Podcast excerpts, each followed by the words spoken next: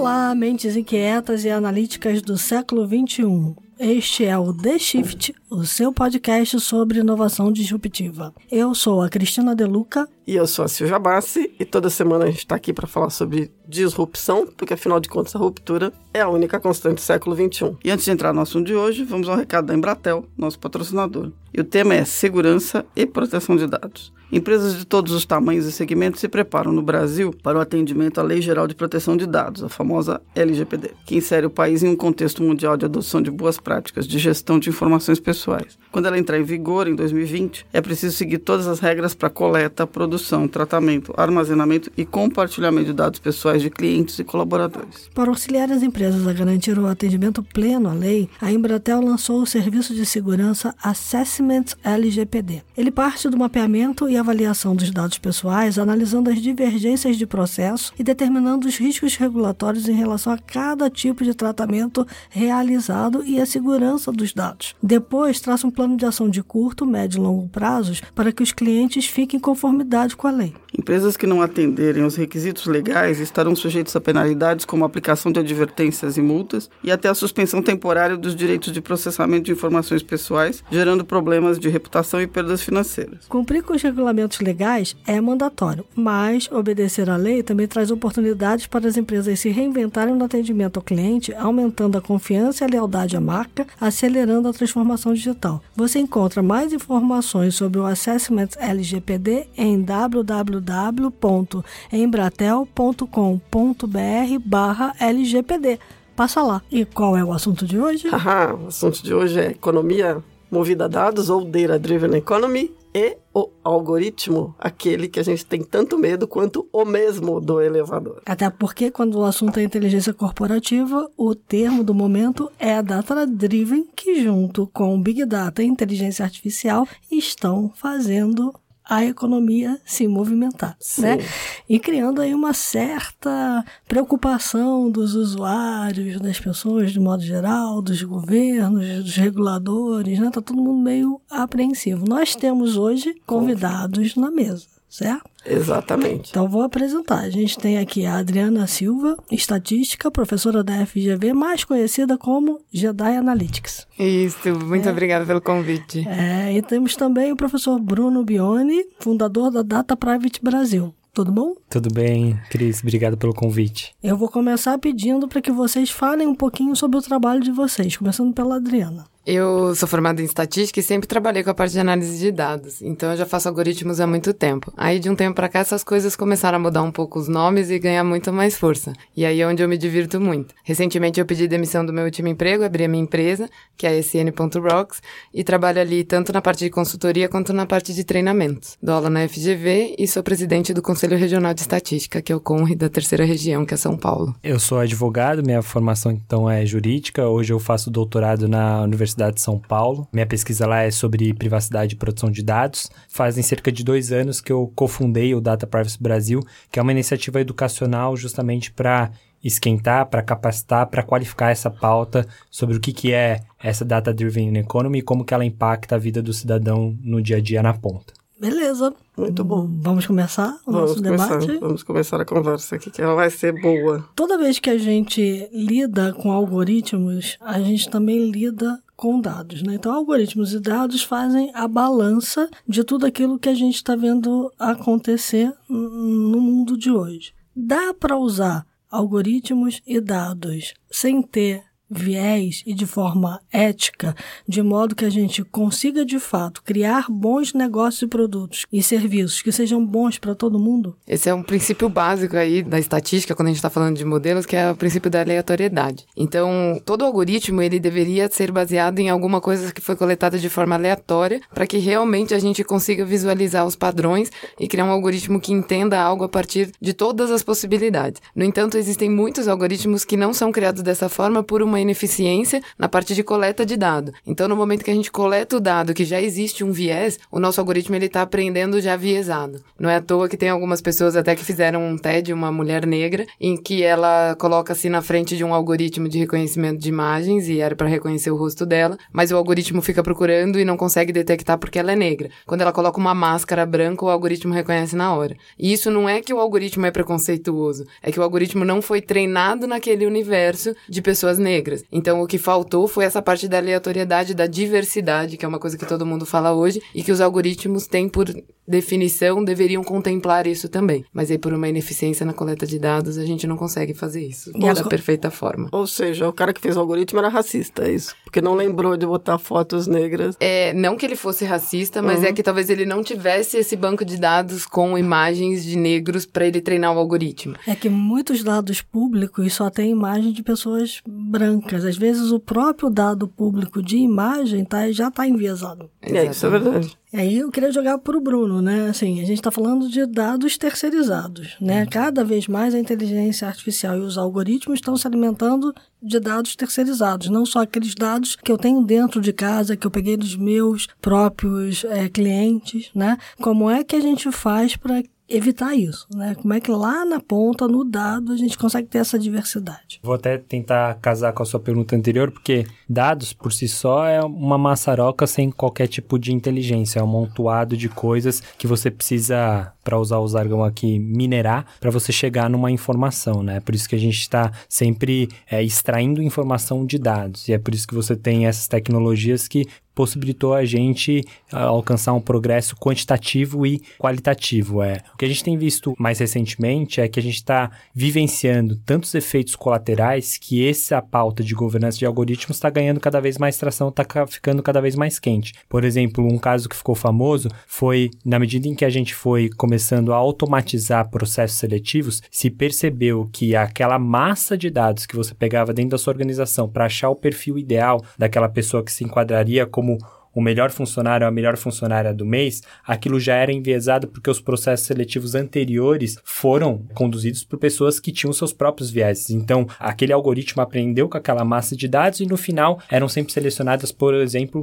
homens brancos e não asiáticas ou mulheres negras e assim por diante. Então, acho que esse é um, é um ponto importante de se destacar, de que é como que a gente tem essa massa de dados que tem às vezes pouca representatividade e ao a gente analisar essas coisas que estão dando errado, da onde que a gente vai buscar outros dados para ter uma maior representatividade, que é justamente o seu ponto. Muitas vezes eu dentro de casa eu não vou ter essa massa de dados necessária para eu não chegar em práticas discriminatórias. Eu vou ter que me associar, vou ter que fazer parcerias. E é aí que a gente também tem que saber quais são os limites dessas eventuais parcerias. E como é que esses limites acontecem? É, eu não sei responder como é que os limites acontecem. Eu sei que tudo que ele falou é uma super verdade, porque um algoritmo ele aprende, e na verdade, se a gente for pensar no conceito de um algoritmo, é copiar o ser humano. E o ser humano ele tem o seu próprio viés, ele tem o seu próprio preconceito. Pra gente tentar tirar isso, eu teria que pegar vários, é como se eu estivesse pegando várias opiniões, vários seres humanos e deixando o algoritmo definir esse padrão. Só que por uma limitação de coleta de dados, de própria vivência. Então, por exemplo, como é que essa empresa vai conseguir resolver esse problema se ela não deu anteriormente possibilidade de pessoas de de diversas outras etnias trabalharem lá dentro. E às vezes não foi nem porque ela não deu a possibilidade, porque essas pessoas não se candidataram e ela não teve o contato. Então, o que a gente está realmente fazendo nesse momento é automatizando, vou até usar esse termo porque é uma verdade, os nossos vícios. E a gente está criando algoritmos que copiam exatamente como a gente toma decisão. Para ele ser completamente apartado e realmente ele buscar um padrão sem ter um viés de nenhum ser humano, deveria ser uma base completamente aleatória. Só que aí a gente entra nos problemas operacionais que são reais. É que nem quando quando a gente fala de uma amostra eleitoral. Eles não têm como garantir uma amostra probabilística, porque não se sabe todo mundo que vive no país e não vai se encontrar todo mundo para que, se eu sortear você, eu te encontre e você me diga em quem você vai votar. Então a gente faz artimanhas, e aí tem amostragem por cotas, tem umas outras formas de se trabalhar exatamente para conseguir lidar com a vida real do jeito que ela é. Então eu acho que é uma das formas que a gente tenta trabalhar hoje, mas que a gente está se deparando com algoritmos que prejudicam pessoas e que excluem e que inibem, que nem a gente pode ver lá no seriado do Black Mirror, aquele episódio mostra claramente exatamente as coisas que a gente já faz hoje, que é uma parte de exclusão lá, quando você tem que dar nota pra pessoa e a pessoa não consegue comprar uma casa porque ela não tem uma nota boa, ela não consegue viajar de avião é porque não tem uma nota boa. Mas nem sempre essa exclusão é ruim, né? Tem hora que eu preciso que eu analise uma determinada população para uma política pública, para alguma coisa assim. Então, como é que eu faço essa governança de dados? É, o que eu acho que é importante retomar, e esse é um, até um conceito um pouco jurídico, mas acho que é muito fácil para a gente poder compreender no nosso dia a dia, é que você tem dois tipos de discriminação, né? Uma discriminação positiva, que é aquela é esperada, ela é adequada, ela é lista, ela é legal, e uma discriminação negativa, onde que a gente consegue já ver práticas de discriminações positivas. Por exemplo, questões de cotas raciais entre universidades e assim por diante, ou mesmo questões de gênero. Você, ao saber que aquela pessoa se enquadra dentro de um determinado perfil, dentro de um determinado grupo, você passa ela na frente ou você dá um peso maior para ela poder ter, de certa maneira, vantagens em um processo seletivo. Estou pensando aqui num ambiente onde uma organização ela quer trazer mais diversidade para o seu quadro de funcionários. Dentro desse processo seletivo, você vai dar uma, um peso maior para aquela pessoa que se enquadra dentro daquelas determinadas características. Mas você também tem outros cenários onde que você teria aquela ideia de discriminação negativa, que não é justamente permitida, que não é lista, que não é legal. E é quando você não consegue justificar por que, que você está diferenciando determinada pessoa ou dentro de determinado grupo. Vou aqui trazer um exemplo que ficou famoso até. Questões relacionadas a crédito. Será que seria adequado você dar um peso maior, falar que uma pessoa ela tende a ser mais inadimplente, um ruim pagador ou pagadora, simplesmente pelo fato dela morar em um determinado CEP, em um determinado endereço? Ou será que eu deveria buscar um outro tipo de enquadramento, saber qual que é realmente a capacidade de adimplência dela, qual é o histórico dela de crédito e assim por diante? E aí, para a gente poder finalizar com um outro exemplo, é que a gente viu em cenários onde que você teve microcréditos, se percebeu que justamente aquelas pessoas que não eram atendidas pelo sistema tradicional financeiro e que teve um indiano maluco que criou essa ideia, se percebeu que as taxas de adimplência era muito maior do que aquelas pessoas que são normalmente atendidas pelo sistema tradicional. Aonde que eu estou querendo chegar? Se não fosse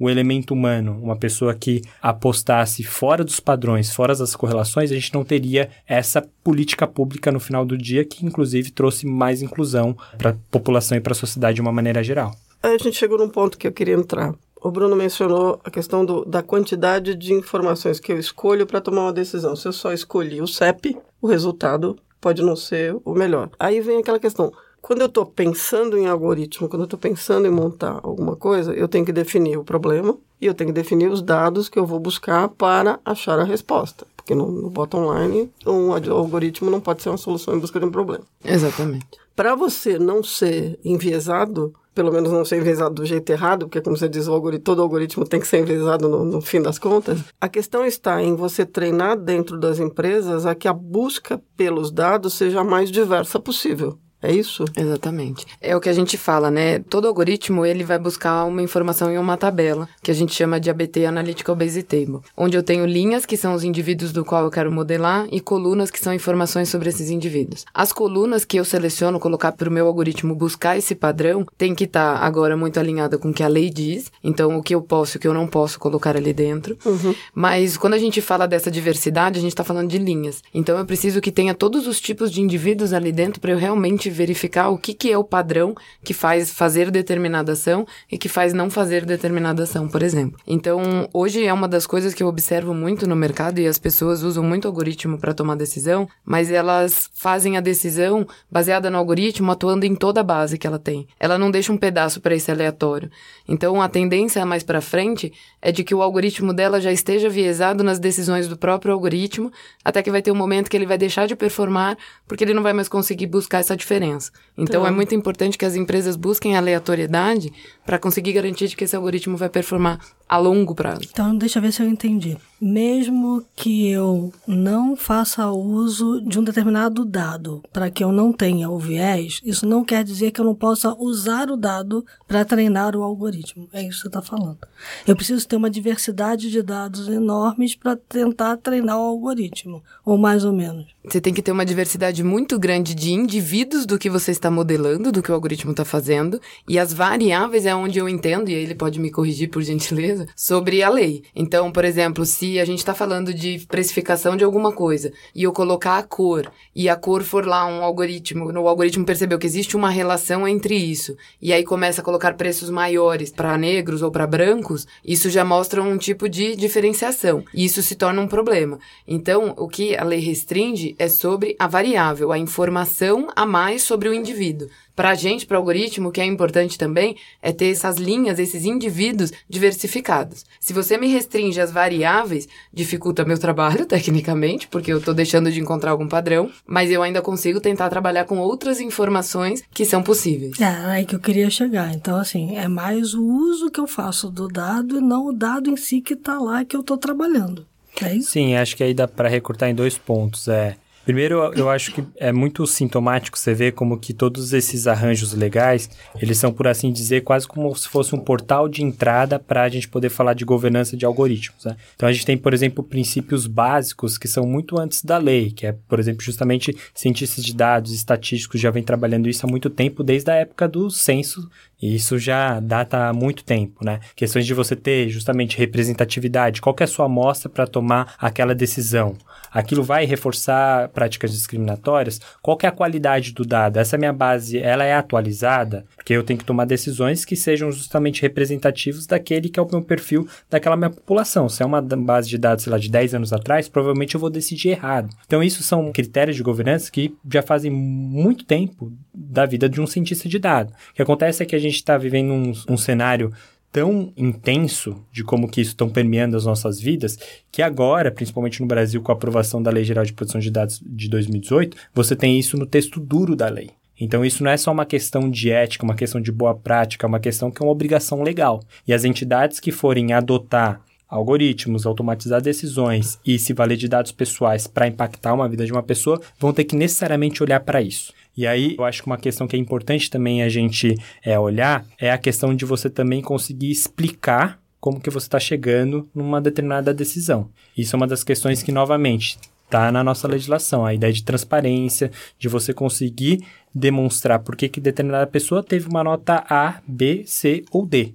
E aí, isso é um grande divisor de águas, porque hoje, quando você está tendo algoritmos de autoaprendizado, muitas vezes isso se torna possível você explicar. Mas aí vem o outro lado da moeda. Para além de uma obrigação legal, isso pode, sei lá, se tornar uma vantagem competitiva. É, se você pensar em governos que vão querer contratar terceiros para automatizar suas políticas públicas, entre outras coisas, e o governo ele tem que ser transparente, mais transparente que o ator privado, será que ele vai contratar uma organização que consegue explicar o modelo pelo qual ela consegue chegar numa decisão, ou ele vai contratar um, um terceiro que não consegue chegar naquele modelo de decisão? E aí? Sobre aí, eu queria até fazer uma pergunta para ele, porque a gente discute muito isso no mundo nerd aqui, porque a gente vem avançando muito na qualidade dos nossos algoritmos. Isso quer dizer o quê? A gente tá abrindo mão da in interpretação do parâmetro. Isso quer dizer o quê? Eu não consigo mais dizer os motivos pelos quais. E aí, quando eu tô explicando sobre isso, eu sempre falo que é a mesma coisa que o, nós, seres humanos. Se eu te dou um tapa na cara agora, Silvia, o que, que você faz? Sei lá, devolvo. então, muitas vezes é comum sabe. o quê? Não sei. Vai mas ficar por surpresa. Exato. Porque da onde veio isso, né? Então, exatamente isso. O nosso cérebro ele segue um conceito de rede neural. E rede neural é um dos algoritmos que a gente não tem capacidade de interpretar o parâmetro. Se eu não consigo interpretar o parâmetro, eu não sei dizer os motivos pelos quais. Mas aí é onde entra um lado de um psicólogo, por exemplo. Eu sempre faço analogia na vida real porque o algoritmo é tudo igual ao nosso jeito. Se você tá depressivo, você às vezes não sabe por que você tá depressivo. Aí você vai no psicólogo. O psicólogo faz o quê? Te enche de pergunta. Uhum. E as perguntas te direcionam para um lugar que você acredita que é a razão e você tenta se ajustar. O algoritmo é a mesma coisa. Então, quando eu tenho um algoritmo que ele não tem a capacidade de interpretar o parâmetro, que são muitos hoje em dia, porque a gente está evoluindo muito com isso, graças à capacidade do computador, a gente tem que fazer um papel de psicólogo. Mas quando a gente entra no mundo nerd, o papel do psicólogo ele pode ser completamente questionado, depende do ponto de vista que você olha. E aí, isso é uma das dúvidas que eu tenho. Será que realmente no futuro a gente vai precisar interpretar os parâmetros e explicar tudo, ter que explicar os porquês, dado que o nosso cérebro a gente já não consegue explicar? E aí a gente entra numa questão da lei que é uma das questões que, que as pessoas mais têm dúvida, que é a explicabilidade do algoritmo, né? A explicabilidade da decisão. Né? É, e uma, e uma questão, acho que ética em última análise também, né? Porque Uma coisa é você não conseguir explicar todos os comportamentos do ser humano e isso pode levar para questões de tratamento, psicólogos, entre outras coisas, tal. Mas quando um ser humano ele toma uma decisão que impacta a sua vida, se é um juiz, se é, por exemplo, uma entidade financeira, se é, por exemplo, um médico, entre outras coisas, todas essas pessoas ou todas essas entidades, elas necessariamente elas têm que ter capacidade para não só tomar uma decisão que seja eficiente, seja efetiva e que agregue na maioria das vezes para aquela pessoa que está sendo impactada, mas que sobretudo ela explique sobre como que ela está sendo impactada, por que você chegou em determinado resultado A e não B. Né? Porque se você pega um juiz que, por exemplo, não consegue explicar por que, que ele está decidindo daquele jeito, ou se você pega um médico que pelo menos não explica quais são os possíveis tratamentos para um determinado tipo de doença, se você pega uma determinada instituição financeira que ela não consegue explicar porque a sua taxa de juros é 20% ou 10%, há algum problema no próprio circuito decisório da sociedade que a gente tem que endereçar. Entendi. É porque tem aquela questão da decisão automatizada e da revisão por humanos ou por máquinas, né? Hum. Deve ter um monte de gente ouvindo a gente e pensando nisso. Bom, eu deveria ter deixado a lei tratar dessa questão como uma questão de revisão por humanos ou a revisão só pelas máquinas funciona? Quem fez a máquina foi um humano, né? Então também tem essa parte aí de como foi feito a coleta de dados e todo o restante. A gente volta para aquele ponto que a gente falou anteriormente. Então eu acredito que sim, as máquinas têm capacidades desde que a gente mantenha a aleatoriedade. Uma coisa que nós humanos não fazemos bem. Sim. sim. É, e, e acho que também é importante é, destacar que tem um movimento também do próprio mercado é, tentando pegar esse vácuo para si. Então hoje se fala muito em explainability by design, né? Então é um movimento justamente que surge de um determinado hall de empresas, de um determinado grupo de cientistas de dados que ele diz, olha, vem para cá porque eu consigo explicar a decisão onde que eu estou chegando e assim por diante. Ele não está simplesmente cumprindo com uma obrigação legal, mas ele está justamente tentando ter um elemento de competitividade que os outros pares não teriam, por exemplo. Acho que isso é importante. Não é só a lei dura que eventualmente vai mudar determinados comportamentos, mas quando o próprio mercado ele enxerga nisso uma vantagem, quando aquilo tem reflexo nas próprias normas sociais, eu eventualmente quanto um correntista de um banco, talvez eu vou para uma fintech porque ela consiga explicar como que ela chegou naquele resultado, ou não vou para um outro banco tradicional porque ele não consiga chegar. E aí você cria todo um substrato em que você dá roupagem para tecnologias serem criadas que por design elas são explicáveis, por exemplo. Eu acho que esse é um ponto. Quando você estava falando, eu estava me lembrando de uma história que tinha uma discussão numa matéria que eu li faz um tempo, de que as crianças estão começando a achar que o que o robô diz para elas é quase humano. Então elas começam a tratar os robôs como pares. E a discussão da matéria era exatamente nesse sentido, que você não pode deixar as próximas gerações acharem que um robô ou uma inteligência artificial são iguais a um ser humano. Nesse sentido, dessa questão que você colocou, eu queria colocar o seguinte: se a gente não treinar as pessoas, mas a gente educar as pessoas a questionarem as decisões que estão sendo tomadas pelo algoritmo, elas entenderem que elas têm o direito de questionar por que, que uma determinada taxa de juros ou não, a gente não vai conseguir passar dessa fase. Então, acho que tem uma questão importante na questão da legislação e dessa formação agora que a gente está, é de dizer para as pessoas, sim, você tem o direito de olhar para aquilo e dizer que aquilo não pode ser uma caixa preta. Eu acho que essa talvez seja, ao lado da questão da diversidade e daí do uso dos dados cada vez menos vieses, a educação da população em geral de que aquilo não é um ser infalível, que não é Deus. E ela pode contestar, porque senão ela nunca vai chegar ali. E não é Deus, e eu acho isso super justo. Tanto é que a gente, a gente aqui, nerd, luta muito para interpretar tudo. Porque se no momento que a gente interpreta, a gente vê que não tem contexto de negócio, da história que a gente tá resolvendo, a gente vê que o algoritmo tem fragilidades. Uhum. E aí é onde a gente percebe erros. Então, interpretar pra gente também é muito bom. Só que a gente vem avançando cada vez mais em algoritmos que não permitem essa interpretação de forma tão simples. Então, é muito diferente eu interpretar um tipo de algoritmo mais simples, que tem menos acurácia, de um outro tipo de algoritmo super complexo, mas que ele tem uma super acurácia. Então aí a gente entra no momento do que, que eu prefiro, o que, que eu quero, e aí uma decisão estratégica de negócio. Às vezes ele tem que abrir mão de acurácia para ter um pouco mais de interpretabilidade, ou ao contrário, dependendo se é uma situação em que não precisa de uma interpretabilidade. Por exemplo, em casos de fraude, às vezes eu não quero saber o porquê que é uma fraude, eu simplesmente quero banir a fraude. Então, uma vez que esse algoritmo é mais preciso, é melhor para eu tomar uma ação imediata. Se eu vou por um caminho do menos preciso, mas que tem interpretabilidade, eu talvez eu não consiga tomar ação tão imediata.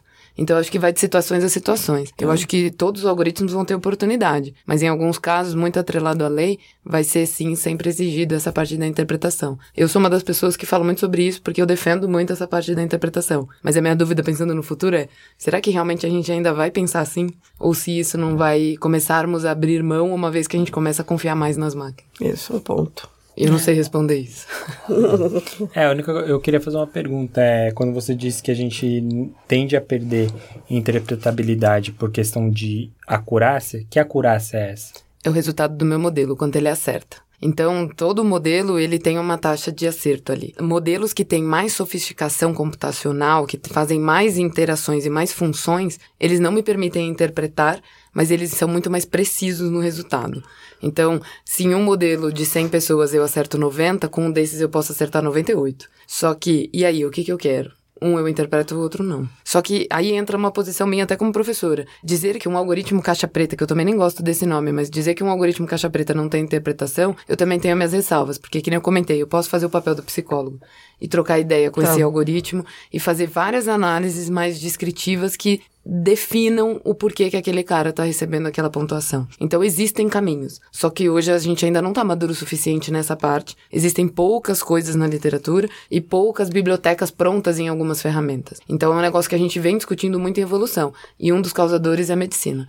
Porque nenhum médico aceita um algoritmo se ele não entender o porquê e para quê. Porque se ele só vai confiar que aquilo vai ajudar ele de alguma forma, se ele entender que o padrão que o algoritmo usa é semelhante ao dele, mas num nível de detalhamento mais forte. Então, uma das necessidades surgiu da parte médica. É, até para ele poder dizer que aquilo é confiável. Tem acurácia, né? Porque como que você vai determinar o que, que é correto ou o que, que tem acurácia se você não consegue interpretar o caminho pelo qual, né, aquilo tá chegando naquele ponto. Mas tem como a gente dizer o seguinte, eu entendo o ponto da Adriana quando ela diz da, que a complexidade do algoritmo, cada vez que a gente vai chegando mais próximo de uma rede neural, humana, ele vai ficando cada vez mais ramificado e complexo. Agora, o princípio para o qual ele está sendo desenhado, ele é explicável. Então, eu posso dizer, esse algoritmo super mega hiper sofisticado é para decidir a entrega de juros ou sei lá o que para determinados indivíduos e ele se baseia nesses princípios que são éticos. Nesse caso, eu não preciso explicar a complexidade do neural,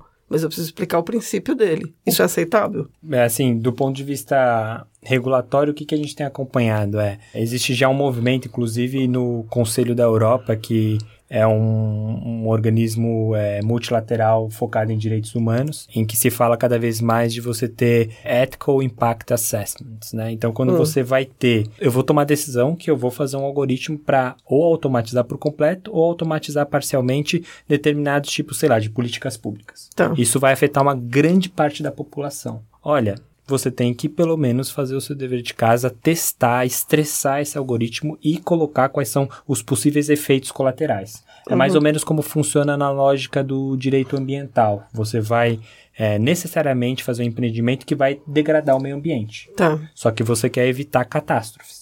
Tá. Para isso você, você fazer um relatório de impacto. Para isso, quem empreende, quem coloca a mão na massa, tem que tocar uma série de ações precaucionárias para aquela tragédia, aquela catástrofe não ocorrer. Isso significa que necessariamente a gente imunizou catástrofes? Não, a gente viu alguns exemplos já acontecendo aqui no Brasil. Uhum. Mas significa que na medida em que você colocou esse dever de accountability, por parte de quem utiliza aquela tecnologia, você minimiza as catástrofes. E esse é um dos grandes debates. Será que as futuras catástrofes serão necessariamente essas catástrofes digitais, hum. causadas por algoritmos? Eu acho que quando a gente entra nessa parte de interpretação, uma coisa é o desenho do algoritmo. Isso. Que é a rede em si, que foi Isso. como você comentou.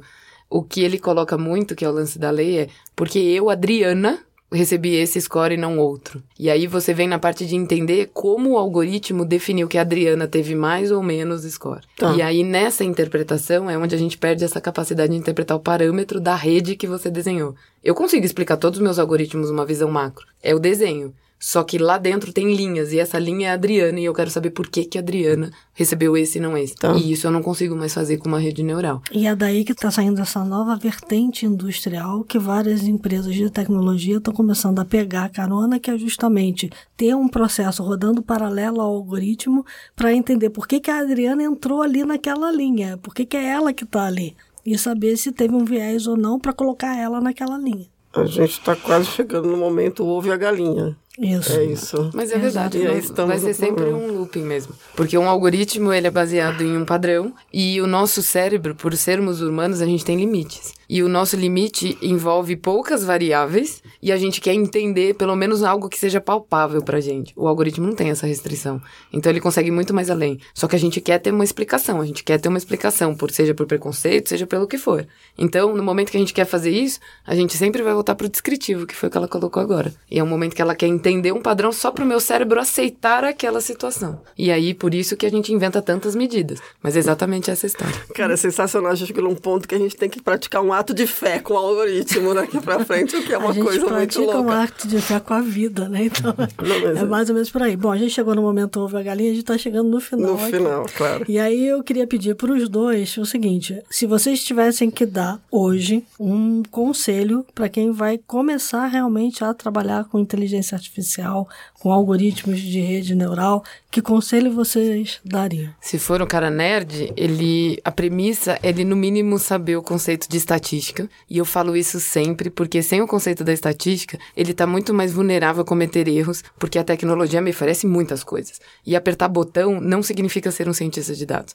Não é fazer um curso de R, fazer um curso de Python que você vai conseguir fazer a diferença no mercado. E ele conseguir trabalhar muito o ouvido para treinar o que, que é o problema e como que eu faço esse problema virar uma base de dados que é aceita pela lei para que eu consiga fazer o meu desempenho ali dentro. Então eu acredito que são algumas coisas que são importantes. A estatística é muito forte, um ouvido muito apurado e computação, porque se ele não conseguir também mexer no computador, ele não vai conseguir fazer isso funcionar. Então acho que essa seria a minha dica aí. E isso pro lado nerd, se for um cara de negócio, é ele entender pelo menos a premissa do que é um modelo, mas ele aprender a criar estratégias baseado no que um algoritmo solta, porque a estratégia o algoritmo também não cria. Então isso eu acho que é um feedback super importante, é uma coisa que eu venho percebendo, que muitos diretores e muita gente de alto nível tá sofrendo, porque e aí, meu time fez tudo isso, eu faço o quê Faça com o que isso? com isso? É, eu iria eu na, na mesma linha, acho que é importante sempre você ter uma formação é, multidisciplinar e isso tem cada vez mais alcançado grades curriculares. Então, se hoje você pensa em um curso de graduação em ciência de dados, você vai ter alguma matéria, ou pelo menos é o que se espera que tenha, que essa pessoa não tenha só uma formação de estatística, mas ela também tenha essa formação humana, porque ela é quem vai literalmente criar toda a engenharia das nossas vidas, né? Por assim dizer. E isso tem alcançado vários outros países que estão literalmente revendo qual que vai ser a formação e a educação dessas pessoas, sejam inclusive a nível escolar até a nível de graduação, de como que essas pessoas vão exercer esses direitos e como que elas vão ser capacitadas para isso. E eu acho que também dos dois lados, né? Não só quem quer ser pretende ser um cientista de dados, mas quem pretende ser um advogado, quem pretende ser um cientista político e assim por diante. Você precisa entender minimamente o vocabulário para você também fazer pesquisas e diagnósticos que não sejam destacados da realidade, né? E do ponto de vista de que eu acho que quem está empreendendo é olhar para toda essa malha de regulação e entender que você pode olhar para isso muito além de uma simples obrigação legal. Como que você, tendo processos de governança, você torna o seu produto ou o seu serviço mais valioso, com valor agregado maior? Por exemplo, que a gente falou aqui, várias questões de você ter uma amostra que seja mais representativa, para você ter decisões que não sejam discriminatórias. Será que não tem uma vantagem ao colocar esse processo de governança? Dados que tenham maior qualidade, que sejam mais corretos, mais atualizados. Consequentemente, o meu serviço, o meu produto, a minha tomada de decisão de negócio, além de cumprir para a obrigação legal, ela não vai ser mais eficiente? Então, acho que a gente também precisa deixar claro que quando você olha para essa obrigação legal, se você internalizar ela bem, você tem aquilo que a gente chamaria de uns efeitos colaterais positivos, as chamadas externalidades positivas. Então você tem ali uma legislação que no fundo não é restritiva, quando todo mundo acha que é, mas pode ser um diferencial competitivo importante se for bem aplicado. Sim, é, se você for pensar, por exemplo, na própria indústria automobilística, eu sempre uso esse exemplo, é, veio uma lei que disse de forma ampla e geral, vocês precisam produzir carros mais seguros. A própria indústria internalizou aquilo, depois veio a, primeiro veio as ferragens, depois veio os cintos de segurança, depois veio freios, depois freios com maior tomada de resposta, freio ABS e assim por diante. Hoje, você praticamente não vê nenhum tipo de veículo sem esses instrumentos básicos de segurança. Por quê? Porque a própria indústria internalizou isso, o próprio mercado consumidor também internalizou isso. Consequentemente, você teve tecnologias que foram barateadas pela maior escalabilidade disso. O que mais me deixa impressionada nisso tudo é que a gente está só no início. Hum, é só a pontinha do iceberg. Tem uma coisa enorme aí para baixo que a gente ainda vai ter que mexer. Vamos para os insights da semana? Vamos para os insights da semana.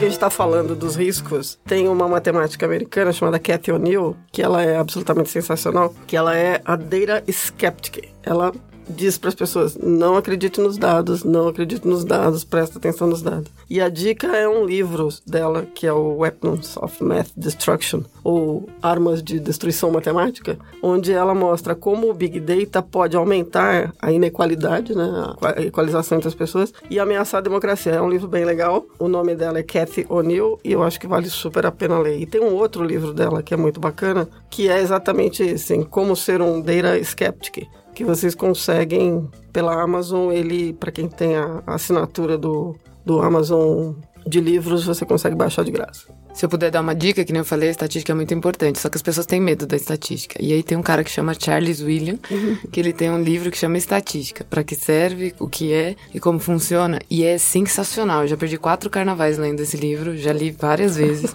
porque ele conta de uma forma lúdica o que são os princípios da estatística. E aí, quem sabe, as pessoas percam o medo e começam a ver isso, na verdade, com bons olhos, porque todo algoritmo é pautado em cima disso. Sensacional. É, a minha dica seria um, um livro é, chamado Reengineering Humanity, tá fazendo muito sucesso, mas ele simplesmente tenta colocar qual é o pano de fundo desse momento que a gente está vivendo e como isso está, em última análise, reengenheirando a nossa própria humanidade. Muito bacana. Bom, eu vou de podcast. Vou colocar aqui para vocês um, um, podcast que foi lançado em julho. Na verdade, é uma série, são nove episódios do Recode com a Vox, oh, yeah. chamado Terra de Gigantes. Uhum. Né? É, e para cada é, sequência de episódios, eles vão olhar para uma das gigantes tecnológicas. Então, a primeira nesses novos episódios foi a Amazon, né? Porque toda vez que a gente fala de dados, recomendação, dados, dados, a gente pensa na Amazon, né? A Amazon foi a primeira a usar recomendação recomendação muito bem feita para vender mais livros, vender mais produtos. Então,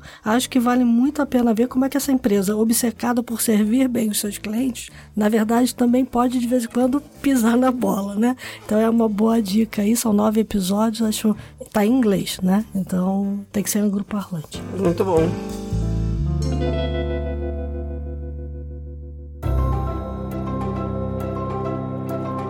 Então, temos programa? Temos um programa. E muito sensacional, graças aos dois convidados aqui, que foram absolutamente amazing. Queria agradecer a Adriana, o Bruno. Super obrigado por terem vindo. Eu que agradeço o convite. Muito Enquanto obrigada. vocês estavam ouvindo a gente aqui, o mundo mudou mais um pouquinho. Nunca esqueça disso.